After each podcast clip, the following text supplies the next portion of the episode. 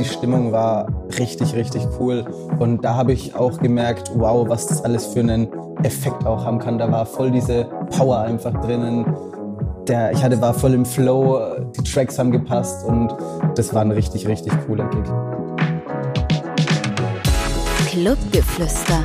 Dein Podcast mit interessanten Menschen, Stories und Insights aus dem Nachtleben und der Eventbranche.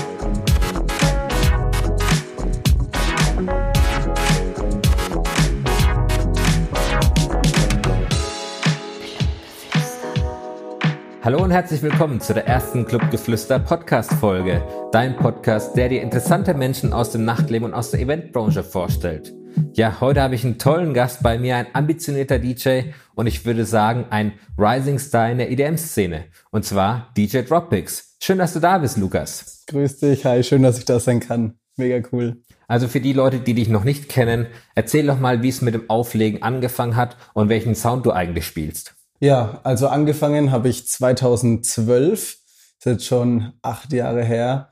Ähm, mein erster Gig damals auf einer Geburtstagsparty. Ähm, so hat sich das dann auch erstmal über zwei Jahre entwickelt, bis dann äh, ja der erste Club-Gig kam bei mir in der Gegend. Ähm, ja, und da hat sich das dann so langsam ein bisschen gesteigert über die Jahre, immer dran geblieben. Dann auch irgendwann angefangen, eigene Veranstaltungen zu machen.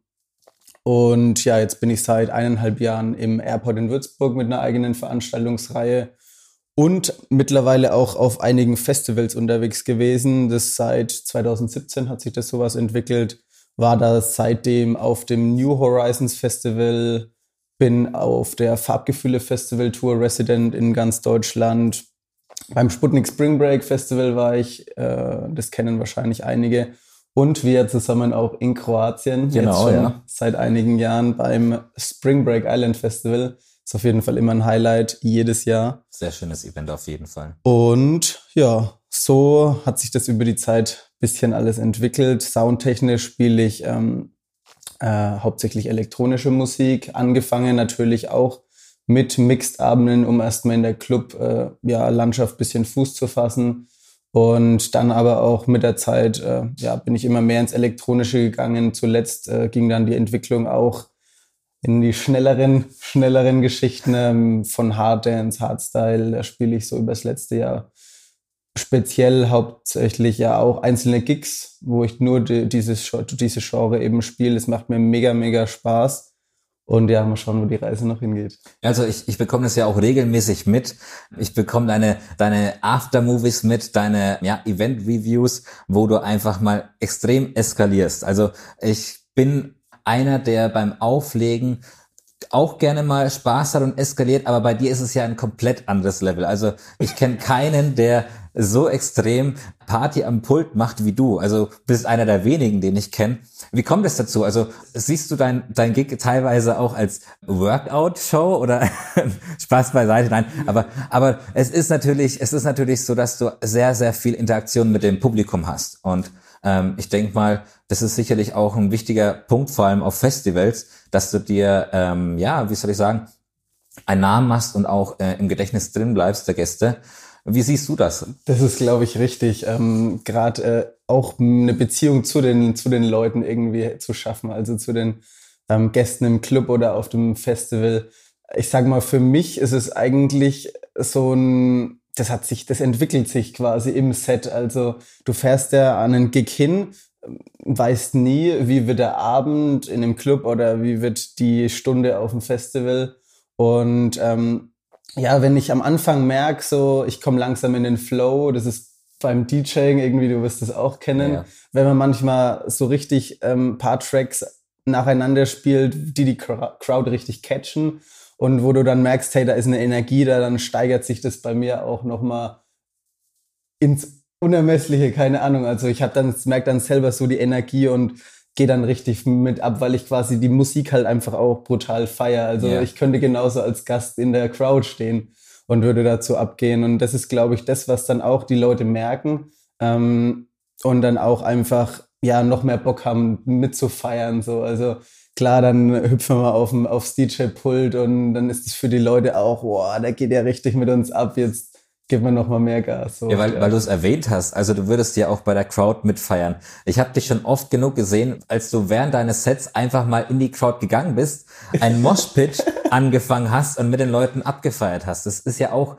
sehr selten der Fall, dass äh, ein DJ sein, in dem Fall Thron, sein DJ-Pult, seine Bühne verlässt und in die Crowd geht. Und ähm, ich denke mal, das macht ja auch wieder einen mega Spaßfaktor bei den Leuten und ähm, ja, macht dich wahrscheinlich auch auf eine gewisse Art und Weise sympathisch bei den Gästen und bei den Fans. Ja, das soll es schon mal gegeben haben, dass ich in die Crowd bin. Ähm, ja, also für mich ist es einfach, wenn ich selber als Gast quasi irgendwo, ich nehme es gern als Beispiel, das Bootshaus bin, dann mache ich da auch gern mal einen Moshpit auf. Und so habe ich das halt dann auch, wenn ich im Flow bin, manchmal bei den Gigs gemacht. Und ja, das, das heizt einfach die Stimmung nochmal viel mehr auf und ich bin da jetzt nicht so einer, der sagt, hey, ich stehe da nur im DJ-Bereich quasi, auch vorm Gig oder so. Ich versuche dann mal an der Bar mich hinzusetzen, um so wenig zu spüren, wie ist der Vibe einfach. Mhm. Gerade auch wenn ich in einem Club bin, in dem ich vorher noch nicht gespielt habe, dann schaut man sich vorher erstmal im Club bisschen um und wenn der, wenn der DJ davor spielt, ja, versucht man das einfach ein bisschen aufzufangen, wie sind die Leute so drauf, das hatte ich auch schon oft, dass ich dann einfach auf, durch die Tanzfläche gegangen bin, weil oft, äh, und da habe ich auch noch keinen Namen erreicht, dass die Leute dann sagen, boah, das ist doch der klar, ab und zu wird man erkannt, Natürlich, aber, ja. aber da ist dann auch oft cool, wenn dann die Leute während dem Gig merken, also während ich dann spiele, hey, der war ja gerade noch neben uns so genau. rumgehangen genau. und dann ist es auch ein ganz cooles, äh, ja. Ich denke mal generell auch ähm, durchs Publikum vorm Set zu laufen oder so, sage ich mal am Publikum entlang zu laufen, ähm, da, da fängst du ja auch den Vibe der Leute, die, die Laune, du merkst ja, wie die Leute äh, drauf sind, du merkst auch, ob sie gut oder schlecht gelaunt sind, wie weit du so gesagt noch den äh, Stimmungspegel nach oben schießen kannst und das ist, denke ich mal, auch eine sinnvolle Art, einfach mal sich einen Überblick zu verschaffen, nicht nur vom DJ-Pult oder von der Bühne, ähm, ja, ein Stimmungsbild zu machen, wie eigentlich die Crowd aktuell drauf ist. Das ist richtig, definitiv. Also das ist auch echt immer ein, ähm, ja, wie will ich sagen, ein kleiner Faktor, um so ein kleines Gespür einfach auch für die Leute zu bekommen, während des Sets, wie muss ich reagieren. Ähm, und ja, wie gesagt, also ich handhab das so, kann es nur jedem empfehlen. Das auf jeden Fall, ja. ja. Ja, wir sind hier bei Clubgeflüster. Das heißt, wir möchten auch gerne mal, oder generell die Zuhörer, denke ich, sind auch sehr interessiert, wie so dein Ablauf ist bei einem Gig oder zu einem Festival, wie das alles vonstatten geht, einfach ein bisschen Insights zeigen, die so gesagt ein Gast nicht miterlebt oder nicht sehen kann. Wie ist es beispielsweise bei einem Festival? Also klar, du wirst gebucht, du hast deinen Termin, du hast deinen Tag, du hast deine Abfahrtzeit und so weiter und so fort. Bereitest du dich dafür, dafür vor? Wie machst du es dann vor Ort? Bist du jemand, der zu seiner Playtime, sage ich mal, eine halbe Stunde vorher kommt und dann wieder nach Hause geht? Oder wie sieht's bei dir aus? Also Grundsätzlich beginnt für mich äh, der Auftritt nicht am Tag des Festivals, sondern schon einige Tage vorher, unter der Woche besser gesagt, dass ich da meine Musik sortiere, schaue, was gibt's Neues auf dem Markt. Ähm, ja, würde ich gern ein neues Lied, was ich jetzt gefunden habe, was aber vielleicht nicht festivaltauglich ist, in einen Mashup irgendwie packen oder mh, hm, ja, dass ich einfach da so ein bisschen meine Mucke vorbereite. Da wird dann auch grob, sage ich mal, zusammengepackt, was ich jetzt in einem Set spielen würde. Also ich habe jetzt keine 1000 Tracks als Auswahl, sondern einen gewissen Rahmen, wo ich sage, ja, so könnte ich das spielen, aber ich muss dann eben auch noch auf die Leute reagieren können und mache mir da einfach Gedanken, was ich machen will. Ich habe jetzt für diesen Sommer geplant, so eine kleine Wasserball-Action bei jedem Festival zu machen. Okay, cool. Hab da ein bisschen was bestellt, dass man halt einfach einen kleinen Showfaktor noch mit drinnen hat. Und ja, da schaue ich dann, bei welchem Track könnte ich das spielen und so weiter. Das ist bei der Vorbereitung zu Hause auf jeden Fall der Fall. Da muss natürlich zu Hause geplant werden, wo geht's hin, ähm, wie lang brauchen wir. Ähm, dann wird äh, ja Tasche gepackt am Tag des Festivals, dass ich alles am Start habe, fünfmal mhm. überprüft. Ja, lieber einmal zu viel als einmal zu wenig, klar. So sieht's aus. Also hatte ich wirklich Glück. Ich habe noch nie irgendwie Sticks vergessen oder irgendwas Wichtiges, Kopfhörer. Das war zum Glück noch nie der Fall. Ja, und dann geht's los. Ich bin meistens ja mit Freunden auch unterwegs, habe immer einen Filmer oder Videografen dabei. der das Ganze dann auch einfängt, was natürlich auch für Social Media wichtig ist bei Ganz uns. wichtig momentan, ja. Und ja, dann haben wir meistens ein volles Auto und fahren Richtung, Richtung Festival oder auch Club. Ja. Und ich versuche natürlich immer Zeitpuffer einzuplanen, dass, ja, wenn es zu Verkehrsproblemen irgendwie kommt, dass man da trotzdem einen Puffer hat. Weil ich sehe selber auch aus Veranstalter-Sicht, ähm, es ist immer cool, wenn der Act eine Stunde vorher da ist. Es muss keine Stunde sein, aber auch für einen Veranstalter ist es cool, wenn man weiß, es geht alles seinen geplanten dass er nicht ganz so unruhig ist, genau, wann der nächste Eck kommt. Genau, das habe ich auch ein paar Mal natürlich mitbekommen. Dann musste noch eine Playtime verschoben werden und sowas. Das ist natürlich umso besser, wenn das nicht ja, passiert. Genau, und dann sind wir meistens ja eine guten, ja, sagen wir mal eine Stunde oder was vor, vor Auftritt sind wir dort an der Location, versuchen dann erstmal ja, alles bisschen auszuchecken, laufen auch, wie ich vorhin schon gesagt habe, mal übers Festivalgelände. Ja, schauen uns da um. Und dann trinken wir auch mal ein Bierchen, wärmen sich wegen auf, stößt mit dem Veranstalter oder mit anderen DJs an. Das ist mhm. für mich auch immer ganz cool, gerade auf Festivals, dass man halt einfach viele Kollegen trifft oder ja, andere Leute in der Crowd, die vielleicht von dort kommen. Da gibt's immer verschiedene ja, vielleicht, vielleicht sogar Wege. Hardfans, die man dann wieder mal trifft. Oder so, genau. Das ist natürlich umso cooler, wenn dann mal nach einem Foto gefragt wird oder sowas. Oder einfach mal reinquatscht über, über irgendeinen Track oder irgendwas. Das sind so Kleinigkeiten, aber das, das hat, hat jedes Festival oder ja, jedes Erlebnis hat mhm. quasi so seine, seine Erinnerungen. Und dann ich denke mal, so eine Viertelstunde meistens, bevor es losgeht, ziehe ich mich dann ein bisschen zurück. Dann werden so die Vorbereitungen quasi final getroffen, USB-Sticks kommen, dann die Hosentasche und dann äh, Kopfhörer werden ausgepackt. Meistens habe ich auch noch Sticker oder diese Festivalbändchen ja, dabei, die ich bisschen dann Merchandise, bisschen ja. verteile, genau, oder immer jemanden dabei, der das dann mitmacht. Und ja, dann meistens noch mal kurz auf die Bühne zum DJ, der davor spielt, kurz Hallo gesagt. Dann muss man meistens noch mal fragen, ob an der Technik alles gut ist. Ja, oder ob es irgendwas gibt. Da gibt's auch manche Tücken oder Player verlinkt. Das sind immer so, so Feinheiten, die besser sind, wenn man es vorher weiß. und dann nicht Stick steckt drin und oh, die sind nicht verlinkt, muss ich noch mal einen zweiten Stick so ja, ähm, auspacken. Fall. Ja, so Sachen zum Beispiel. Und dann geht's dann auch schon los habe meistens mein Intro bei den Festivals vorbereitet und ja, dann, dann ist Action angesagt. Action ist angesagt, genau. Ja, du, du sagtest ja am Anfang, dass du kommerzieller ähm, im Mixed Music House Bereich angefangen hast und ja, es sich langsam so gesteigert hat in die in diese Hardstyle, Hard Dance Richtung.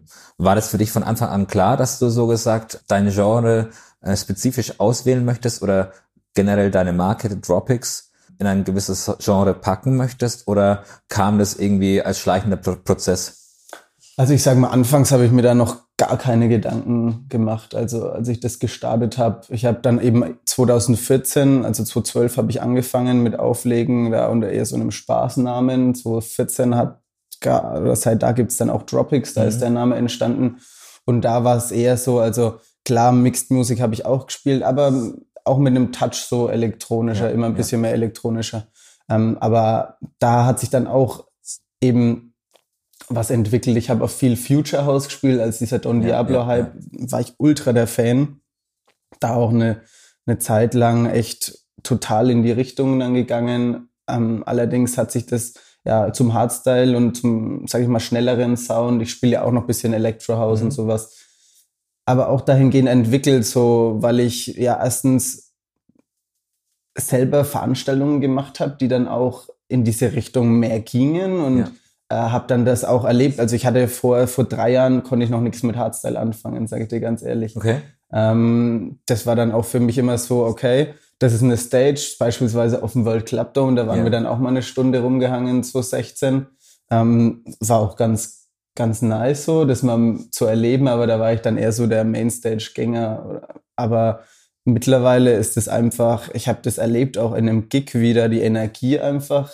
Ja, ist, ist eine ganz andere Energie, klar. Das ist, ja, boah, macht mir mega Spaß, voll mein Ding. Und ich bin ja, wie du es vorhin schon gesagt hast, dann einer, der, der da Vollgas abgeht. Gibt, ja, ja. Und ja, da habe ich, glaube ich, so meine meine Schiene auch irgendwie ein bisschen gefunden, so mhm. innerhalb der letzten ja, eineinhalb, zwei Jahre. Und ja, wie gesagt, jetzt mal schauen, es weitergeht. Releases sind auch ein bisschen in Planung. Also okay. da kommt auch früher oder später dann. Also 2020 werden wir dann eine Dropix Hardstyle, Harddance Single genau. zu hören bekommen. Korrekt. Oder mehrere sogar. Hm, vielleicht sogar auch mehrere, ja, da ist einiges in Planung. Okay, ähm, cool. Genau, aber wir müssen ja noch ein bisschen die Spannung halten.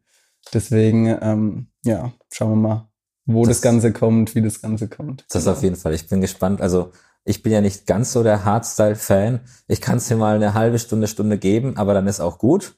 Aber wenn ich dich sehe bei einem Gig oder wenn ich mit dir auflege beispielsweise, mhm. merke ich selbst, wie du mich mit deiner Laune ansteckst. Also klar, du, du zeigst vollen Körpereinsatz, du machst natürlich viel mit dem Mikrofon, du tust natürlich auch ähm, die Leute dementsprechend animieren.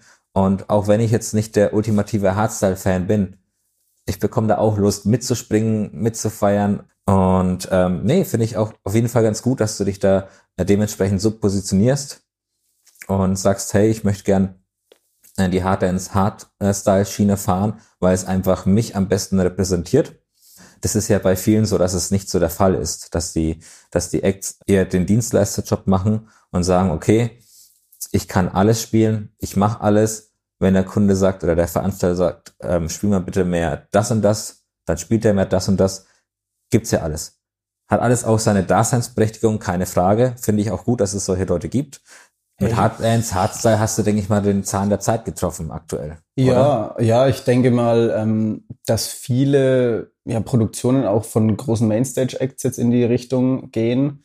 Ähm, da wird sehen, wie sich das Ganze entwickelt, aber ich glaube gerade auch, was, was so Clubveranstaltungen angeht, da merke ich sehr viel Zuspruch und ja, schauen, wie es weitergeht. Ich bin gespannt, auf jeden Fall. Wie sieht's denn bei dir aus? Was waren denn deine zwei Erlebnisse, die den größten Impact oder die größte Auswirkung in deiner Karriere ähm, ja, ausgelöst haben? Ja, jetzt kommst du zur ja, Geschichte, müssen, wie das Ganze Wir müssen ein paar hat. Hausaufgaben abarbeiten. Also. Und da kommen wir auch eigentlich hier an den Tisch zurück, denn es ist jetzt für die Zuschauer oder ne, Zuhörer haben wir ja. ja. Ähm, witzig, aber ja, es ist tatsächlich so. Und zwar war ich damals mit 16 in einem Club feiern. Können wir gerne Grüße ausrichten Grüße an, an Alex, ne? an Alex, an den Club Mint damals. Das ist hier bei uns in der Region der nächste Club. Und ja, da hast du damals aufgelegt. Ich war mit meinem besten Kumpel da zum Feiern und irgendwie hat es mich den Abend über so gepackt, dass ich dann irgendwann gesagt habe, das will ich auch machen, was der da ja. auf der DJ-Kanzel macht. und ähm, ja, so hat sich das für mich dann irgendwie nach dem Abend ein bisschen entwickelt, dass ich auch da mehr Interesse hatte, habe auf YouTube ein bisschen rumgesucht, irgendwelche DJ-Themen, was ist da aktuell, wer ist da überhaupt so gerade relevant. Soundtechnisch war das ganz offen noch, weil ich ja eigentlich keine Ahnung hatte. Das erste Set, das ich mir damals runtergeladen habe, ähm, war Hardwell äh, B2B Avicii tatsächlich. Okay. Das war ein Festival 2011. Richtig in, Big Room Sound Holland. wahrscheinlich. Nee, noch. das war tatsächlich so Transy noch, ja, genau. Nicht schlecht. Ja. Und da hat Hardwell noch so quasi vor Spaceman. Mhm. Das war so der, also da war der auch noch gar nicht wirklich groß, aber ja, das war so das erste Set, was ich auf meinem Handy damals hatte, runtergeladen mit irgendeinem MP3-Konverter. Ja. Und ja, da hat es dann so angefangen, dass ich dafür eben immer mehr Interesse hatte. Auch dann zu Weihnachten meinen ersten DJ-Controller von den Eltern geschenkt kommen der gute Herquest Controller, ja, und damit alles. kennt jeder ja. Und damit hat dann alles angefangen auf Geburtstagen. Ja, auf meinem besten Freund in ihren 16. Geburtstag hatte ja. ich dann meinen ersten Gig einmal Harlem Shake gespielt und mit Party Rock Anthem hat alles angefangen. Naja, solange die Stimmung gut war, da konnte man auch gern mal ein, zwei Lieder doppelt spielen, oder? die Stimmung war auf jeden Fall wild. Es war eine, ich glaube, legendäre Party, wo alle, die da waren, noch lang von erzählen werden, ja. Und dann hat es so seinen Lauf genommen, ja, mit Schülerpartys dann auch irgendwann in dem besagten Club Mint. Yeah. Und ja, Stück für Stück äh, kam dann auch äh, immer mehr Gigs in der Gegend dazu. ich habe in unserem Jugendraum, wo ich herkomme in dem Ort, habe ich Veranstaltungen gemacht und ja, so ging das dann Stück für Stück. Also das war so gesagt der, der erste Einfluss, der deine Karriere gestartet hat. Richtig, du bist quasi der Grund. nee, aber es ist tatsächlich, also es war wirklich, der Abend hat mich dann bewegt, um irgendwie, ja, dafür Interesse zu zeigen, mhm. dass ich da einfach gesagt habe, wie geht das Ganze? Oh, mein Vater war auch Musiker und okay. also ein gewisses Grund, äh, wie will ich sagen, Interesse war vielleicht ja. schon da aber dann auch war für mich mega interessant und das habe ich dann auch so von 16 bis 18 natürlich mega viel feiern gewesen und auch einfach zu lernen, wie baut ein DJ einen Abend auf, äh, ob es ein Hip-Hop-Abend ist, dann waren wir auch oft mal einen Abend nur in der Hip-Hop-Area. Ja, klar. Und ich habe für mich einfach das auf, auf äh, und habe dann gesagt, so welche Tracks spielt er jetzt am Anfang, welche spielt er zur Main Time und irgendwann wusste man dann, Flowrider Low ist so immer, da geht's immer ab und das kannst du immer bringen, wenn du Stimmung bei den ja. Leuten willst. Genauso gibt's die Tracks im elektronischen Bereich oder im Schlagerbereich. Da gibt's ja so und das war für mich halt dann einfach viel äh, viel lernen, auch einfach feiern zu gehen. Klar hatten wir Spaß mit Jungs, da ja, wollen wir gar nicht drüber streiten.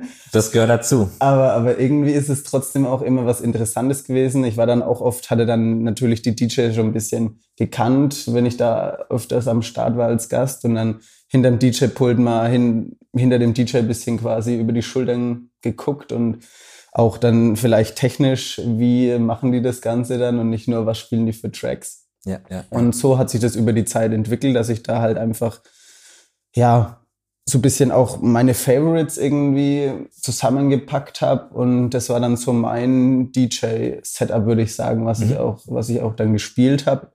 Und ja, so hat sich das aufgebaut. Ich denke mal, ich kann mich dann ja glücklich schätzen, dass ich einen jungen Mann dazu gebracht habe, auch aufzulegen. Vor allem, weil du momentan eigentlich auch deutschlandweit sehr gut gebucht bist. Hast du noch einen zweiten Impact während deiner Karriere, der dich geprägt hat oder wo du sagen kannst, hey, das war ähm, für mich ein Mind-Change, wo ich gesagt habe, okay, das würde ich gerne jetzt anders machen oder wie sieht's da aus? Also äh, ja, ich würde sagen, musikalisch gab es da noch ein was und zwar wir hatten es gerade eben eben mit diesem Hardwell-Set, mhm. was ich mir damals auch runtergeladen habe. Für mich war Hardwell so in der Anfangszeit äh, so das DJ-Vorbild, kann man ja. denke ich sagen. Mit ja Spaceman, die ganzen Tracks, die dann danach noch kamen, das war ja wirklich dann auch DJ Mac, Number mhm. One DJ. Und ja, deswegen waren wir dann auch 2015 auf dem I Am Hardwell Konzert in Gelsenkirchen damals. Okay hatte ich dann natürlich auch paar Kumpels, die das Ganze auch gefeiert haben und haben wir ein Auto voll gemacht, waren dann auf diesem Konzert. Und das war auch so ein musikalisch prägendes Ereignis, wo ja der erste Moshpit, in dem er war und so einfach das ganze Feeling konnte man da einfach aufsaugen. Und dann im nächsten Jahr waren wir dann, das ist bei uns das nächste Festival, der auf dem World Club Dome in Frankfurt, ja. das Wochenende über. Und das war dann natürlich auch für mich so, ja, was gibt's alles an Bandbreite der Musik, so quasi ja, der elektronischen Musik. Vorhin auch diese Hard, diese Hardstyle Stage, Q-Dance mhm. Stage waren wir da dann mal rumgehangen nachmittags und einfach so alles bisschen, ja, erlebt, aufgenommen. Und du hast den Vibe so gesagt aufgesogen wie ein Schwamm. Genau, das war also wirklich für mich so ein Wochenende, wo ich dann auch die Zeit danach viel Motivation und Inspiration mhm. auch irgendwie rausgenommen habe ähm, für meine ja, eigene DJ-Tätigkeit, genau. Ja, ich denke mal, das entwickelt sich auch mit der Zeit. Also wie du ja gesagt hast, du hast am Anfang natürlich äh, anderen DJs über die Schulter geschaut, auch DJs aus verschiedenen Genres über die Schulter geschaut und geguckt, was, was die denn machen, was, wie sie ihr Set aufbauen, wie, welche Tracks sie wann spielen. Und ich denke mal, das ist auch ganz wichtig, ähm, sich da diese Inspiration, wie du selbst sagst, äh, zu holen. Erstmal bei den lokaleren Acts und dann auch bei den ähm, ja, Weltstars, bei großen Festivals. Und ähm, das ist natürlich auch, kommt dir sicherlich auch zugute, weißt du? Und so kannst du dementsprechend dein Set ganz anders aufbauen. Wie wenn du jetzt beispielsweise dein Schema F spielst und einfach sagst, okay, mir ist egal, was die Leute denken, sagen oder sich fühlen Das hast du ja auch ganz am Anfang erwähnt, dass du natürlich dein Set einigermaßen vorbereitest, aber auch einen gewissen Spielraum hast, um einfach ähm, reagieren zu können, falls die Crowd oder die Gäste nicht ganz so auf den Sound abfahren, den du ursprünglich geplant hast. Richtig, genau. Und es ist, denke ich mal, auch ganz wichtig, auch bei Festivals den Sound einfach ein bisschen, ja, variabler zu gestalten, weil ich kenne es leider zu gut, dass bei vielen Festivals das Lineup ist voll mit coolen deutschen Acts, aber gefühlt spielt jeder den, den gleichen Song mindestens einmal. Ja. Also, also da gibt's ja auch ähm, Fälle auf Festivals, ich weiß nicht. Letztes Jahr bla bla bla. Genau, letztes Jahr bla bla bla. Oder ähm, Zombie dann. Zombie, sowas halt so die Klassiker. Also allein schon das Yeah, Yeah, Yeah von dem äh, Project X, X-Film. Ja, also das wird ja heute noch gefühlt in jedem Set gespielt. Und klar, es gibt natürlich auch die Waffen eines DJs und das, diese Tracks gehören natürlich zu den Songs, wo man zu 100% sicher sein kann, dass die Crowd oder die Gäste abgehen, mitsingen und dementsprechend auch die, die Stimmung erhöhen. Aber es ist halt einfach teilweise echt schade, dass viele, viele DJs ähm, in ihrem Set beispielsweise letztes Jahr bla bla bla nonstop spielen. Ich persönlich als Gast würde dann irgendwann sagen, mh, hm, nicht schon wieder. Dann würde ich lieber den Song nehmen, bla bla bla, einen coolen Mashup oder Remix draus machen und einfach eine neue Version äh, spielen. Dann hast du vielleicht nicht ganz so diese Überschneidung. Ja, ich glaube, das ist gerade die Aufgabe von einem DJ, dass man da eben auch schaut, wie hebe ich mich auch irgendwie von den anderen ab und welche Tracks spiele ich, die die anderen zum Beispiel nicht haben. Ganz und da wichtig. verwende ich auch viel Zeit äh, unter der Woche einfach, um zu schauen, ähm, ja, welcher Track, welchen Track spielt noch keiner, der aber eigentlich eine richtige Bombe ist. So. Und das muss man natürlich in einem ja, gewissen Maße dann schauen. Ist es nur für ein, ist es eher ein Underground-Track oder kann ich den eben auch auf einem kommerziellen, sehr kommerziellen Festival spielen und das dann eben in seinem Set alles zu verpacken, um zu schauen, ja, ich spiele mal was, was die Leute gar nicht kennen, ja. Aber was dann trotzdem einen positiven äh, Effekt auf die Stimmung äh, ja, hat. Das ist, glaube ich, so das Besondere, was auch mittlerweile einen DJ ausmacht, weil auflegen kann aktuell einfach, kann, kann jeder lernen. Das ist ja unumstritten. Ist schnell auch gelernt, die Technik, ja. Genau, aber gerade das macht es dann nochmal besonders um das oder dass die Leute dann im Nachhinein über einen sprechen. Zum Beispiel, hey, kannst du dich noch an den Moment erinnern oder an den Drop? Und das macht, glaube ich, das Ganze dann auch äh, ja besonders, dass du als DJ dann noch im Nachhinein quasi nachklingst ja, bei den Leuten. Das auf jeden Fall, das auf jeden Fall. Du hast ja, wie gesagt, ähm, schon erwähnt, dass du auf einigen Festivals warst an was erinnerst du dich denn gern zurück in deiner Karriere oder, oder an welches Event, Festival oder an welche Situation erinnerst du dich denn gern zurück? Also das war für mich äh, definitiv in Kroatien beim Spring Break Island Festival und zwar war ich da 2017 zum ersten Mal mhm. und habe bei einem Contest mitgemacht.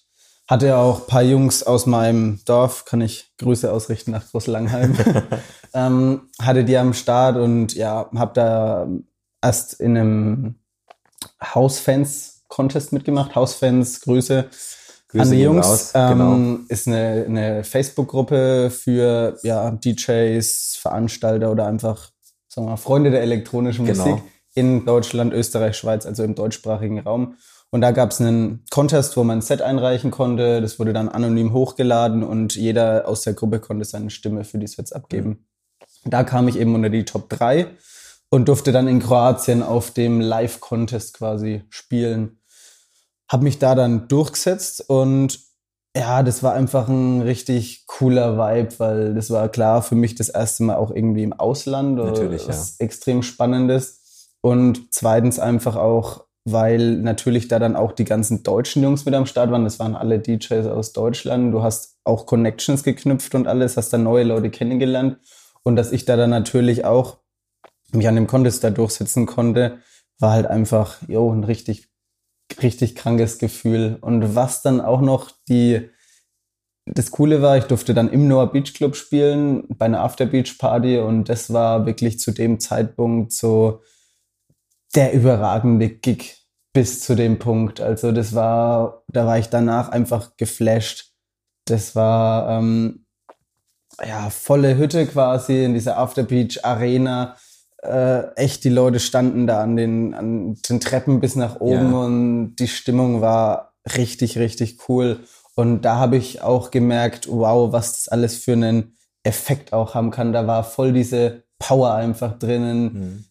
Der, ich hatte, war voll im Flow, die Tracks haben gepasst und das war ein richtig, richtig cooler Gig, definitiv. Ja, ich denke mal auch, es ist halt ein außergewöhnlicher Gig. Erstens natürlich, weil es im Ausland ist. Zweitens, weil die Location auf dem Wasser gebaut ist. Ja, richtig. Im, im, im schönen Kroatien, äh, beim Silice Beach. Und was man natürlich nicht vergessen darf, es war halt tagsüber. Es ging ja so gesagt in die Abendstunden. Und wenn du halt bei einer Location, die auf dem Wasser gebaut ist, ein Open-Air-Club, so gesagt, bei schönem Wetter mit äh, wütigen Partyleuten feierst, ist es natürlich auch, ja, was Besonderes, was man wahrscheinlich hier in Deutschland nicht allzu oft hat. Also, Ah, also- ich kenne jetzt kein Festival, was direkt am Wasser gebaut ist und eine Bühne auf dem Wasser hat hier in Deutschland. Also Das stimmt zu 100 Prozent. Das macht für mich auch gerade äh, den Noah Beach Club und auch den, den Vibe auf dem Spring Break Island Festival so besonders, weil du einfach alle Leute hast, die einfach nur Party machen wollen, gute, gute Stimmung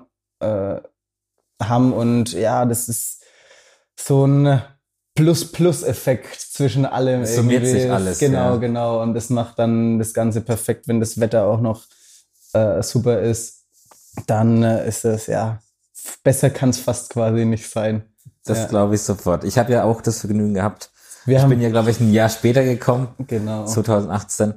Aber es sind natürlich sehr, sehr viele schöne Momente als DJ auch da. Man, man fühlt sich teilweise auf Wolke 7, weil man einfach ähm, ja während der Show ein gewisses Energielevel erreicht und sich selbst oder von den Leuten sogar gehypt wird. Also ich kenne es ja auch von mir, dass wenn du eine richtig coole Show gespielt hast, dann kribbelt's im Bauch, beziehungsweise der ganze Körper ist unter Spannung und ähm, es ist aber auch leider natürlich so, dass es in jeder Karriere Momente gibt, die jetzt nicht ganz so überragend sind, beziehungsweise man sich ungern dran zurückerinnert. Hast du da auch solche Momente?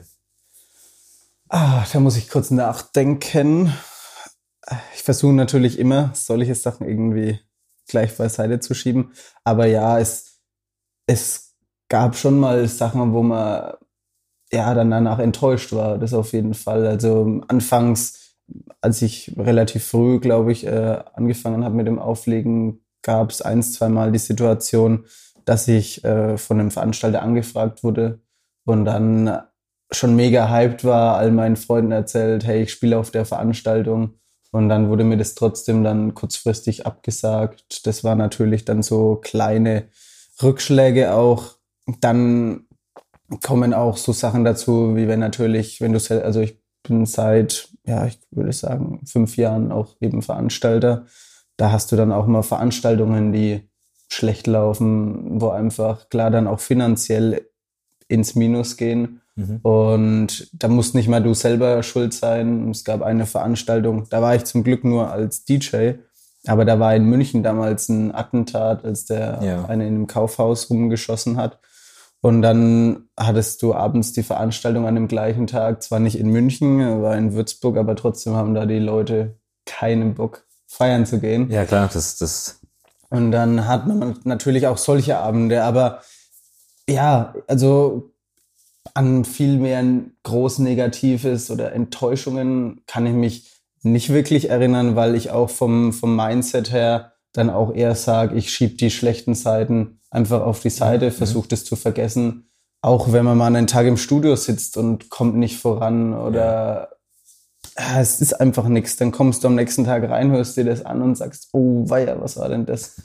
Das, das, ist, das gibt's auch. Und genauso muss man einfach nach vorne schauen und einfach gucken, was mache ich als nächstes. Das ist eh so für mich die Devise, aus jeder Situation irgendwie das Beste rauszuholen. Ich stecke mir auch keine mega großen Ziele fürs Jahr. Also ich sage nicht, dieses Jahr 2020 will ich, ähm, keine Ahnung, 20 Tracks released haben und davon fünf auf diesem Label. Das sind vielleicht Sachen, klar, die Anreize schaffen, aber können auch Enttäuschung im Nachhinein dann hervorrufen, wenn man es nicht erreicht hat. Von daher sage ich, aus jeder Situation, ob es nur eben ein Clubabend ist, das Beste rausholen, einfach Spaß haben und dann schauen, wie es weitergeht. Ja. Weil man wächst ja auch in die ganze Geschichte erst rein. Also Klar, wie du ja gesagt hast, am Anfang gab es auch Momente, wo ein Veranstalter dich gebucht hat und dann kurzfristig abgesagt hat.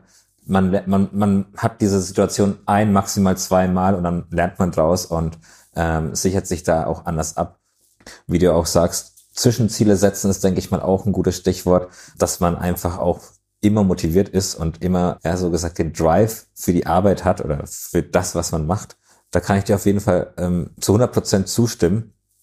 Wie sieht's denn eigentlich bei dir aus bezüglich der Zukunft? Hast du irgendwie Wünsche für dich oder für die Szene, die du gern in Zukunft sehen möchtest? Oder sagst du, okay, so wie es läuft, passt es für mich?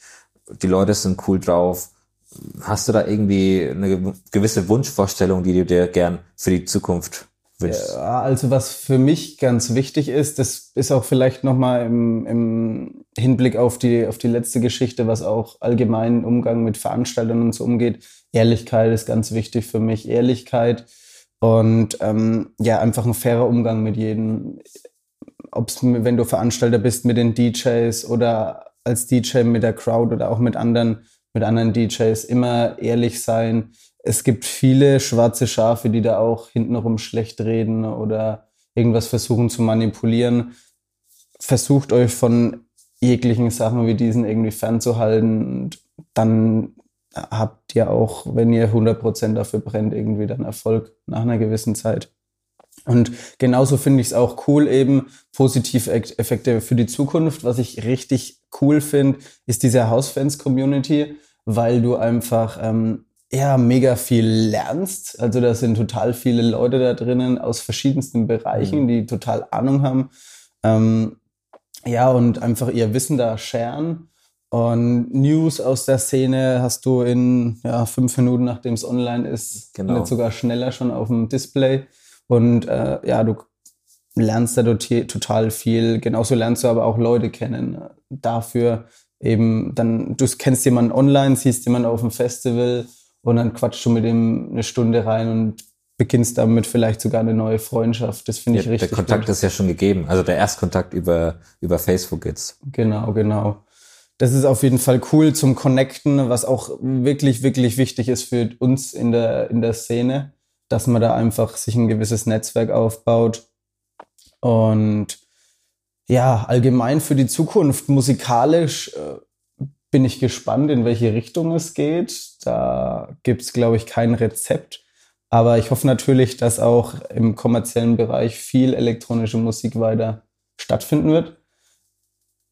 Boah, Festivals bin ich jetzt mega gespannt, wie es hier mit Corona-Welle und so weiter geht. Ja, das auf jeden Fall. Wir haben gerade gesehen, Ultra Music Festival abgesagt und glaub, Tomorrowland, Tomorrowland Winter. Genau. Tomorrowland Winter ja, kam ja, jetzt gerade auch noch ja, da bin ich mega gespannt, wie es weitergeht. Ich hoffe natürlich, dass es ist schwer aus Veranstaltersicht hast du so viele Risiken, Total. auch wenn das nicht präsent ist. Da muss man einfach abwägen und ja, für mich als DJ hoffe ich natürlich, dass, dass viele, viele äh, Veranstaltungen stattfinden werden. Aber da muss man sehen, wo die Reise jetzt hingeht. Ja. Das auf jeden Fall. Also ich denke mal, du hast es auch gut auf den Punkt gebracht. Community ist wichtig natürlich ist es auch wichtig, dass man sich selbst einfach treu bleibt und ähm, seine Linie fährt. Und ich denke, da ist auf jeden Fall alles gesagt.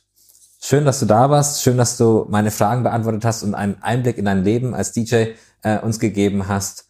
Wo, wo kann man dich denn äh, online so gesagt äh, verfolgen? Wo finde ich alle News über dich? Ja, ich bin, hoffe ich, sehr breit aufgestellt.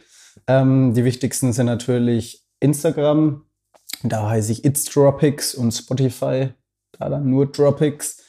Dann natürlich auch Facebook, wenn es nicht schon eingeschlafen ist.